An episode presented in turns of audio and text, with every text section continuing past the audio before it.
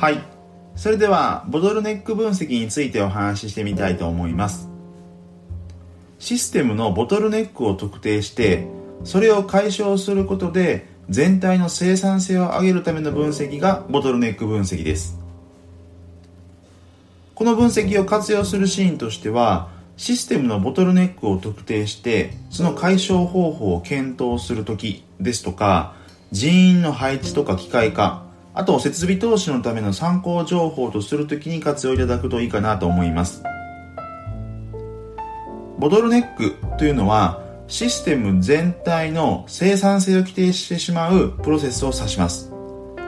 それがどこで生じていてシステム全体でどのくらいの改善余地があるのかを探るのがボトルネック分析です。例えば、ある製品の生産工程を想定してみたいと思います。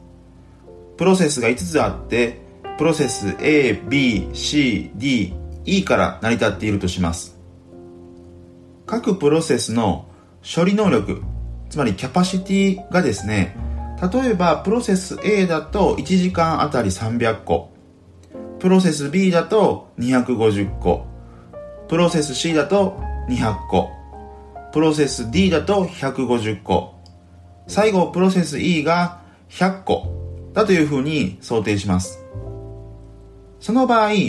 最後のプロセス E のキャパシティが100個1時間あたり100個なので最も小さくなっていてこれがシステム全体の生産性を規定しています。仮に他のプロセスでその最大キャパシティまで作ったところでですね結局は5つ目のプロセス E がそれだけの量しかさばけませんのでプロセス D までの150個1時間あたり150個の仕掛かり品を作ったところで差分の50個分っていうものは在庫として積み上がってしまいます。これだと他のプロセスをフル稼働させる意味がないので結局他のプロセスは稼働率を落とさざるを得なくなります。ボトルネック分析ではどのプロセスがボトルネックかということを知ると同時にですねそれぞれのプロセスの稼働率を知っていくことも重要です。あるボトルネックを潰したとしても次にまた新しいボトルネックができてしまうからですね。例えばさっきの例だと生産能力が150個1時間あたり150個のプロセス D が次のボトルネックになるということです。あとボトルネック分析を行う際には現実的なキャパシティを正しく把握することが大切です。どういうことかというと例えば各プロセスが1台の機械に対応していたと想定します。もし5つ目のプロセス E の機械のカタログ上のスペックのキャパシティが130個1時間あたり130個だったとしてもそれを鵜呑みにすることはできないです。機械の設定とか段取りとか仕掛かり品の移動とかそういったものに時間を要してしまって実際のキャパシティはそれよりも下がってしまうからですね。このような単線型のプロセスだと各プロセスのぶどまり率を考慮することも実務的には大切かなと思います。それを考慮したのが先ほどからお話ししている処理能力キャパシティのことですがこのぶどまり率を考慮せずにカタログ上の機械の処理能力っていうものを使って考えてしまうと例えばもし4つ目のプロセス D のぶどまり率が非常に低かったとすると5つ目のプロセス E に渡せる良品っていうものがプロセス E のキャパシティを下回ってしまいかねません。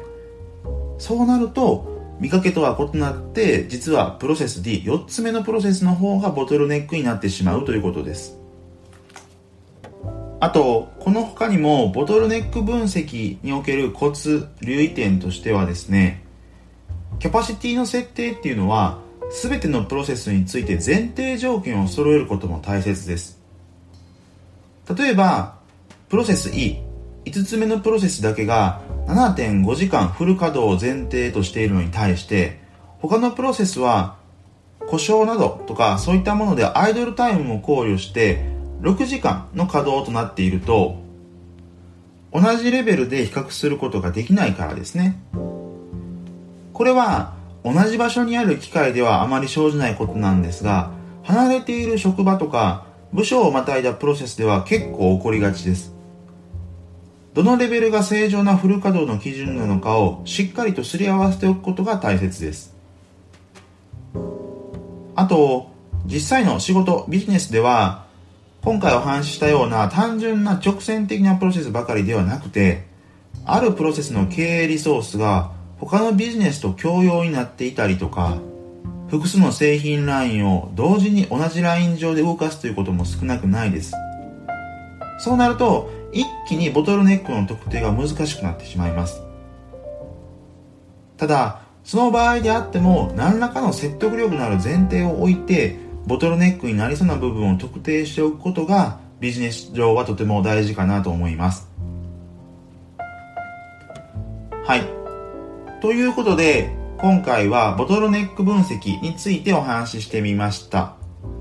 ボトルネックという言葉自体は聞いたり使ってみたりする機会はよくあるかなと思いますが、改めて今回の話をもとに理解を深めてみていただけるととても嬉しいなと思います。